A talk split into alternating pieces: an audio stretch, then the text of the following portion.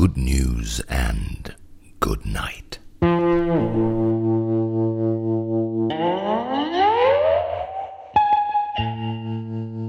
Folge 8 Die chilenischen Zuckerwasser und das Aussehen des Geschmacks.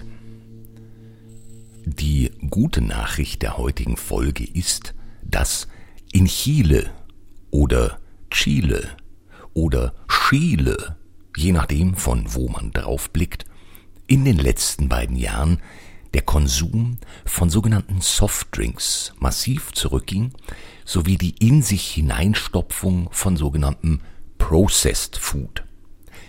Processed Food, also verarbeitetes Essen, beschreibt, äh, Essen ist hier gewisslich das falsche Wort.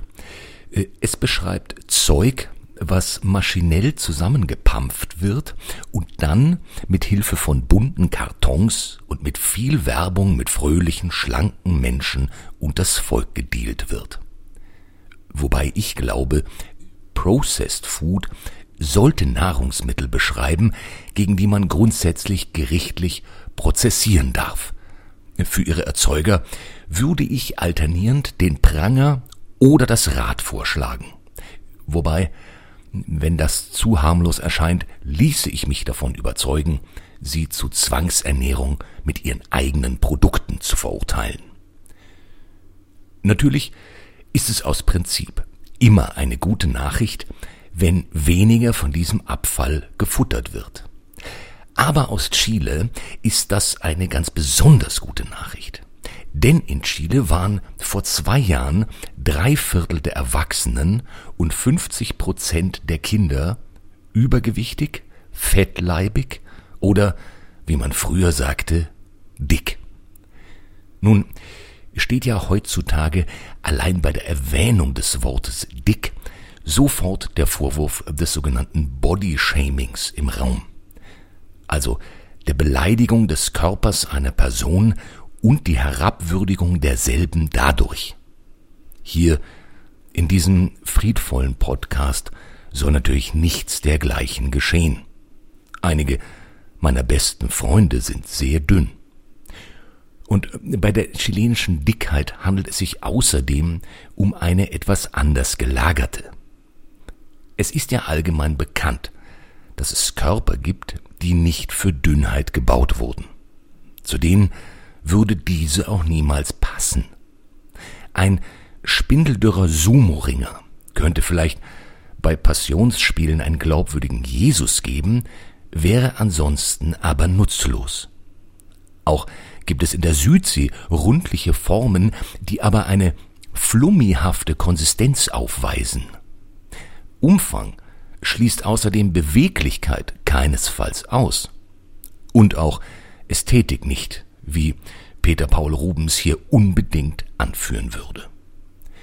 Allerdings gilt das nicht für drei Viertel der Bevölkerung von Chile oder der Bevölkerung Mexikos, wo die Zahlen vergleichbar sind. Hier ist nämlich einhergehend mit der Leibesfülle die Anzahl der Diabetes 2 Erkrankungen bei circa 12 Prozent der Bevölkerung. Außerdem ist Bluthochdruck mittlerweile von der Verbreitung her eine Art Schnupfen. Grund dafür ist nicht, dass die Mexikaner und die Chilenen so furchtbar verfressen sind, sondern dass das Land gleichzeitig zu reich und zu arm ist. Der dortige Lebensstandard verhindert ein allgemeines Verhungern, aber die Kohle reicht oft nur für die günstigen Lebensmittel. Und das sind dann eben sogenannte Processed Foods wie Fertiggerichte, Fast Food und Softdrinks. Bei geschmackloser Nahrung mit hohem Nährwert redet man ja von Astronautennahrung. Hier, da es sich um so gut wie keinen Nährwert mit enorm viel Kalorien handelt, wie zum Beispiel Tiefkühlpizza, könnte man vielleicht von Informatikernahrung sprechen. Man verhungert ästhetisch, während man bläht. Wobei die Fastfoods und Softdrinks zudem einen sehr hohen Suchtfaktor haben. Angeblich ist die Wirkung von Softdrinks mit der von Kokain vergleichbar.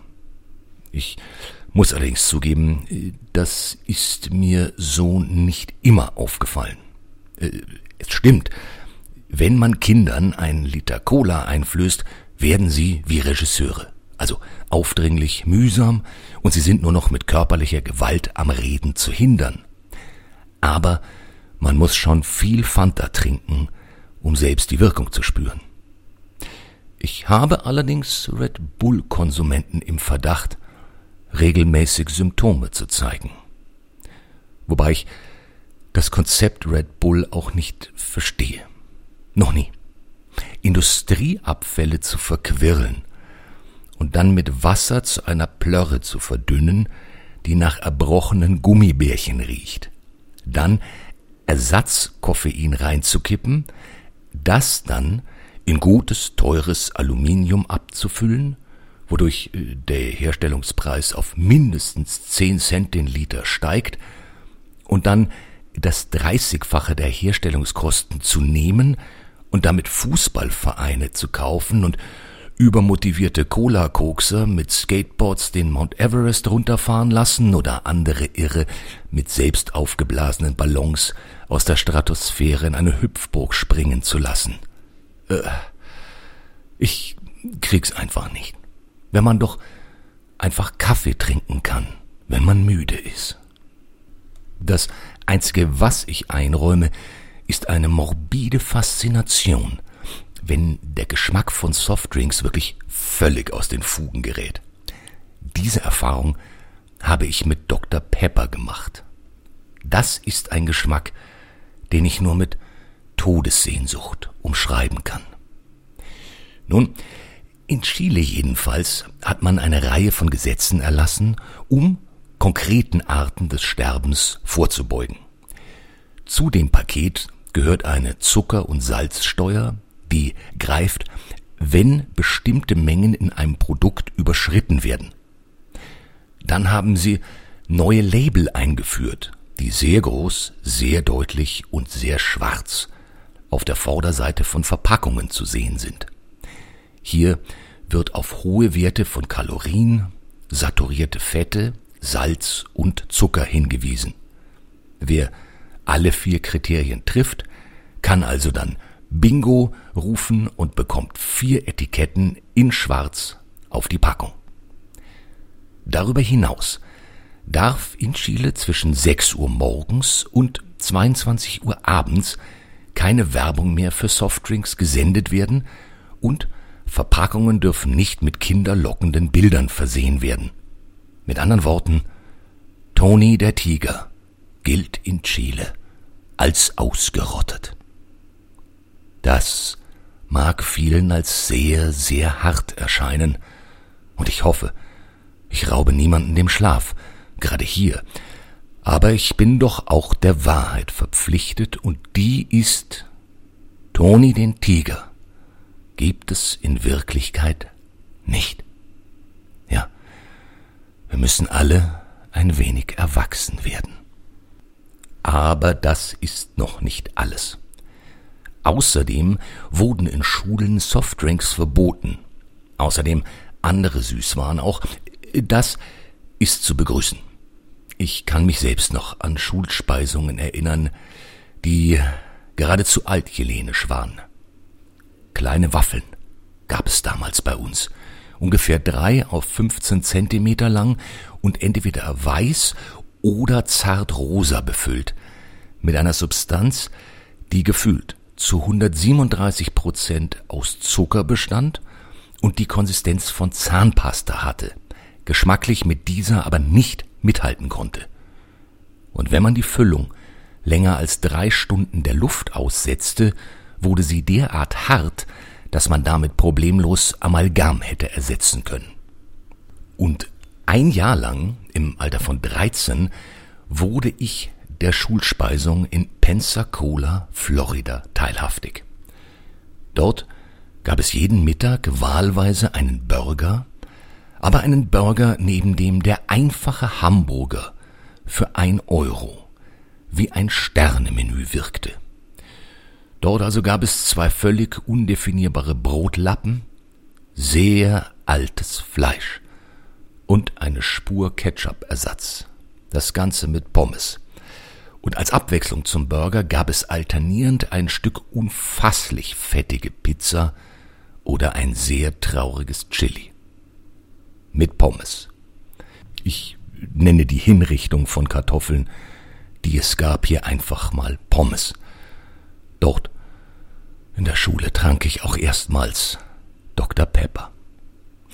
Mich wundert deshalb nicht, dass in den USA bereits 50 Prozent der Bevölkerung die chilenischen Symptome aufweisen.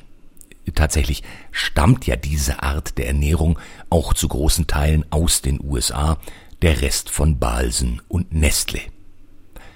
Vielleicht hätte sich ja der CIA damals Zeit, Geld und Waffen sparen können. Anstatt den demokratisch gewählten Sozialisten Allende stürzen zu lassen und durch den Diktator Pinochet zu ersetzen, hätte man Allende vielleicht mit Hilfe von Dr. Pepper etwas gefügiger, zumindest aber dicker machen können. Stattdessen gab es Jahre der Folter und dann Softdrinks und Fastfood. So gesehen ist es wohl ein Treppenwitz der Geschichte, dass die Präsidentin, die die neuen Regularien eingeführt hat, Michelle Bachelet, eine Sozialistin ist, die unter Pinochet gefoltert wurde und floh und dann in der ehemaligen DDR Zuflucht fand und dort an der Humboldt-Universität Medizin studierte. Als Wissenschaftlerin waren ihr vermutlich die negativen Effekte von Ess- und Trinkscheißdreck besonders gewärtig. Und ihre neuen Regeln zeigen Wirkung. Der Konsum von zuckerhaltigen Getränken ist in den letzten 18 Monaten um 25 Prozent zurückgegangen. Auch die Diabetes geht wohl sehr, sehr vorsichtig zurück. Außerdem haben die Hersteller begonnen, weniger Zucker und Fette einzufüllen, um Steuern zu sparen. Und wie ich einer Marktstudie entnehmen konnte, lohnt es sich auch nicht mehr wie einst in Chile Softdrinks zu verscherbeln. Laut dieser Studie sind nämlich Kohlensäuregetränke und in Flaschen abgefülltes Wasser äh, allerdings immer noch Antriebe des Wachstums in Chile. Das ist natürlich ein wenig absurd. Ebenso absurd ist der Satz in der Studie, die Wirtschaftsperformance wird beim Wachsen der Industrie eine Rolle spielen, denn Leitungswasser ist immer noch eine gangbare Option für Konsumenten mit Liquiditätsproblemen. Mit anderen Worten, arm und sauberes Leitungswasser ist Scheiße für die Wirtschaft. Dickmacher sind gut für die Wirtschaft, machen aber krank, was schlecht ist für die Wirtschaftsperformance. Mehr wollte ich der Studie dann auch nicht entnehmen, zumal die vollständige Studie online 1750 Dollar gekostet hätte. Das war mir zu viel. Dafür kann man schließlich viel Cola kaufen. Das Gute ist, während man über solche Teufelskreise nachdenkt, werden derzeit die Chilenen gesünder. Denn außerdem zeigen Aufklärungsoffensiven und die Warnlabelwirkung. Wohl besonders bei Kindern.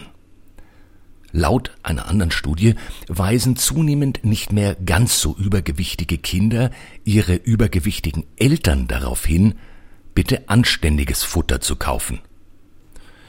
Das entspricht natürlich auch einem Trend unserer Zeit, der Infantilisierung.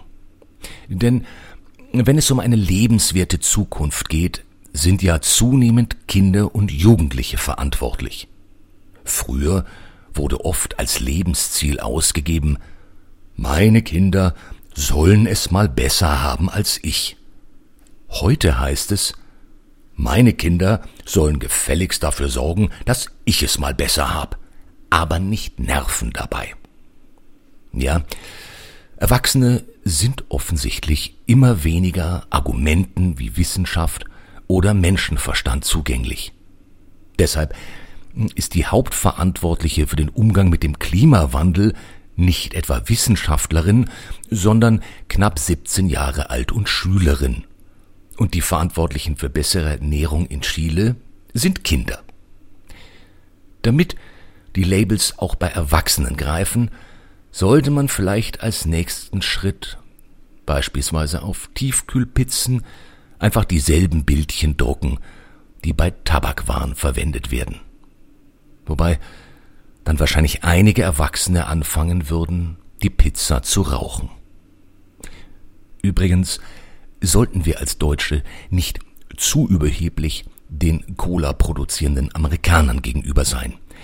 Denn einer der beliebtesten Softdrinks in Chile heißt Bilz.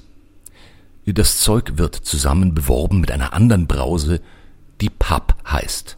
Also Bilz und Pub. Wobei auch Bilz pappig ist, nur andersfarbig.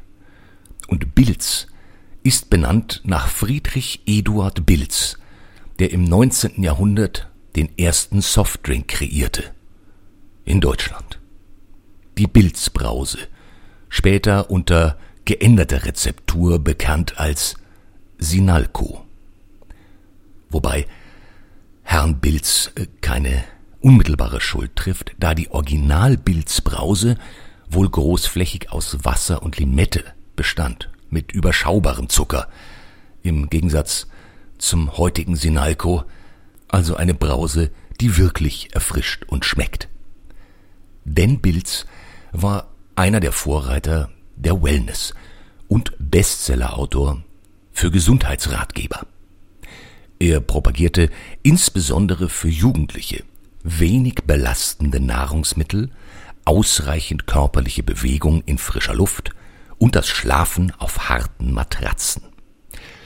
Letzteres ist sicherlich Geschmackssache, aber ein guter Schlaf ist ja eines der Ziele dieses Podcasts. Das andere ist die gute Nachricht. Und die Tatsache, dass Chile trotz Bilz und Papp wieder Richtung Urbilz trinkt und die erfolgreichsten Zahlen der Bekämpfung von Übergewicht bei gleichzeitiger Mangelernährung, Diabetes Typ 2 und Bluthochdruck nachweisen kann, ist ganz sicher eine. Kommen wir deshalb zur guten Nacht.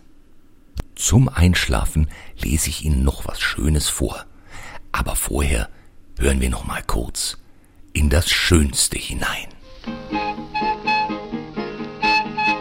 Das beste Buch der Welt. Das beste Buch der Welt wird Ihnen präsentiert von Dr. Medusa. Hallo? Ich hab so Sodbrennen. Was soll ich nur tun?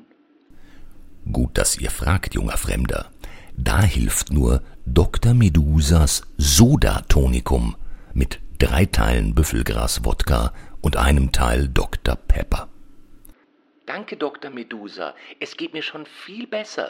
Dr. Medusas Dr. Medusa Tonikum. Nur echt von Dr. Medusa. Das beste Buch der Welt ist, wie wir alle wissen, die Wellington-Saga Teil 1 Versuchung, geschrieben, nein, gewirkt von Nacho Figueras mit Jessica Whitman. Heute ein Ausschnitt von Seite 351. Sie stiegen aus der Wanne, wickelten sich in Bademäntel und richteten sich in der Küche ein Imbiss mit köstlichem Serrano-Schinken, knusprigem Brot und Manchego-Käse her und tranken dazu einen schweren Rotwein. Unter dem Tisch lag die große Hündin und bettelte, bis man ihr einen Happen zuwarf. Georgia tupfte sich den Mund mit einer Serviette ab und gähnte. Ich bin fix und fertig. Du hast mich völlig geschafft warf sie ihm grinsend vor. Lass uns schlafen gehen. Ja, Worte des Glücks. Und nun Worte zur Weisheit. Kommen wir zur guten Nacht.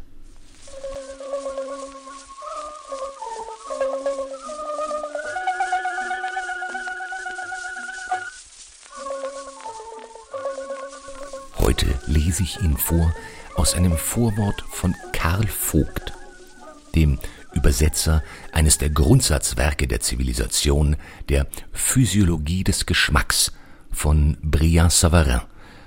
Und ich rede nicht vom nach ihm benannten Käse, sondern von Jean Antelme Briand Savarin. Danach schließe ich ihn dann die Augen mit Aphorismen des Professors selbst. Was wird man uns in diesem Hotel ersten Ranges geben? Ein Stück kaltes Roastbeef, das schon um halb eins für Einheimische und Deutsche, das schon um halb eins für Einheimische und Deutsche, um fünf Uhr für Franzosen und Engländer aufgetragen wurde, oder ein Stück bleichsüchtig patriotischen Kalbsbratens, dessen Fäden wir uns nachher aus den Zähnen herausstochern müssen. Kommen Sie mit mir und verlassen Sie sich auf meine Lokalkenntnis. Wir traten in ein kleines Restaurant auf der Insel, wo man kaum noch so späte Gäste erwartete. Aber im Augenblicke loderte in einem sogenannten preußischen Kamine, man nennt sie so, weil sie in Preußen gänzlich unbekannt sind, ein flackerndes Feuer, das uns so wohltuend schien, dass sie schworen, sie müssten in ihrem Rauchzimmer ein solches haben. Leider habe ich noch nicht persönlich untersuchen können, ob sie diesen Schwur erfüllt haben. Die alte Köchin erschien selbst. Sie liebte die Mitglieder einer kleinen Gesellschaft, zu der auch ich gehörte, der sogenannten Rodeuse, die regelmäßig am Freitagabend sich bei ihr versammelte unter dem Vorsitze Fasis des vielverkannten ein klassisches Abendessen einnahm, gewürzt mit attischem Salz und lebhaften Diskussionen über die Revolution im Allgemeinen und die von Genf im Besonderen. Das Reglement dieser Gesellschaft bestand aus einem Artikel. Keiner darf die Meinung des anderen haben. Und man hätte wahrlich glauben sollen, sie sei nur aus Deutschen zusammengesetzt, so unverbrüchlich wurde dieser Artikel gehalten. Wir haben nicht viel, sagte Henriette. Die Fische sind ausgegangen, aber es gibt noch vortreffliche Hammelkoteletten aus der Normandie, die auf dem Roste gebraten schnell fertig sein können. Vielleicht auch eine Schnepfe und weiße Trüffel aus Piemont, aus denen Sie sich einen Salat à la Rossini machen können. Wenn Sie uns eine Flasche von unserem Saint-Julien dazugeben wollen, antwortete ich, so würde Brillat Savarin selbst gegen unser Souper nichts einzuwenden haben. Ein kleiner Tisch wurde für uns frisch gedeckt.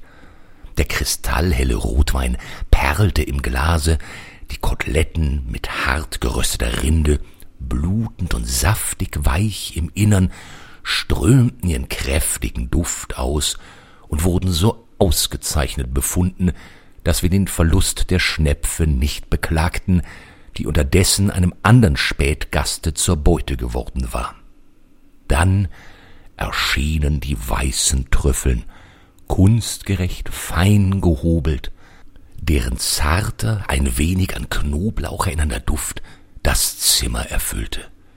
Die halbe grüne Zitrone, welche dabei lag, musste ihren Saft bis auf den letzten Tropfen liefern und den Essig ersetzen, das feinste grüne Öl aus der Provence seinen Fruchtgeschmack hergeben, und so wurde jener berühmte Salat hergestellt, den Rossini zum ersten Mal beim Fürsten von Talleyrand auftischte und durch welchen der Schwan von Pesaro sich im Reiche des Geschmackes einen ebenso grünen Lorbeerkranz eroberte, wie durch seinen Wilhelm Tell im Reiche der Töne.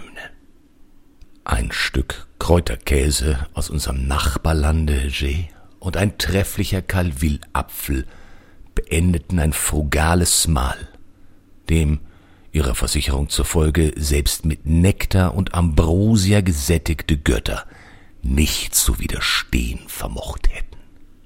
Und nun, als Pièce de Résistance von Professor Briand Savarin selbst ein paar Aphorismen. Erstens. Die Welt ist nichts ohne das Leben und alles, was lebt, nährt sich. Zweitens, die Tiere fressen, der Mensch isst. Der gebildete Mensch allein isst mit Bewusstsein. Drittens, das Schicksal der Nationen hängt von der Art ihrer Ernährung ab. Viertens, sage mir, was du isst, und ich sage dir, was du bist. Fünftens, indem der Schöpfer dem Menschen die Verpflichtung auferlegt zu essen, um zu leben, ladet er ihn durch den Appetit ein und belohnt ihn durch den Genuss. Sechstens. Die Feinschmeckerei ist eine Äußerung unserer Urteilsfähigkeit, wodurch wir den angenehm schmeckenden Dingen vor denjenigen, welche diese Eigenschaft nicht besitzen, den Vorzug geben. Siebtens. Das Vergnügen der Tafel gehört jedem Alter, allen Ständen, allen Ländern und allen Tagen an. Es verträgt sich mit allen anderen Vergnügungen und bleibt bis ans Ende, um uns über den Verlust der übrigen zu trösten. Achtens. Die Tafel ist der einzige Ort, wo man sich nicht während der ersten Stunde langweilt. Neuntens. Die Entdeckung eines neuen Gerichtes ist für das Glück der Menschheit wichtiger als die Entdeckung eines neuen Gestirnes. Zehntens. Die Fresser und Säufer wissen nicht, was Essen und Trinken heißt. Elftens. Die Ordnung der Speisen geht vom Schweren zum Leichten. Zwölftens. Die Ordnung der Getränke geht vom Leichten zum Schweren. Dreizehntens. Ketzerei ist es zu behaupten, man dürfe den Wein nicht ändern. Die Zunge sättigt sich, und nach dem dritten Glase ist der Geschmack für den besten Wein abgestumpft. Vierzehntens. Ein Dessert ohne Käse ist ein Mädchen ohne Augen. Fünfzehntens. Der Koch kann gebildet werden, der Bratkünstler wird geboren. Sechzehntens. Pünktlichkeit ist die unerlässlichste Eigenschaft eines Kochs, auch den Gästen soll sie heilig sein. Siebzehntens einen ausbleibenden Gast lange erwarten, heißt die schon anwesenden Gäste beleidigen. Achtzehntens wer seine Freunde empfängt, ohne selbst für das ihnen bereitete Mahl Sorge zu tragen, verdient nicht, Freunde zu haben. Neunzehntens. Die Hausfrau soll sich stets versichern, dass der Kaffee vortrefflich und der Hausherr, dass die Weine von bester Qualität seien. Und zwanzigstens. Jemanden einladen heißt für sein Glück sorgen wollen, solange er unter unserem Dache weilt. Gute Nacht.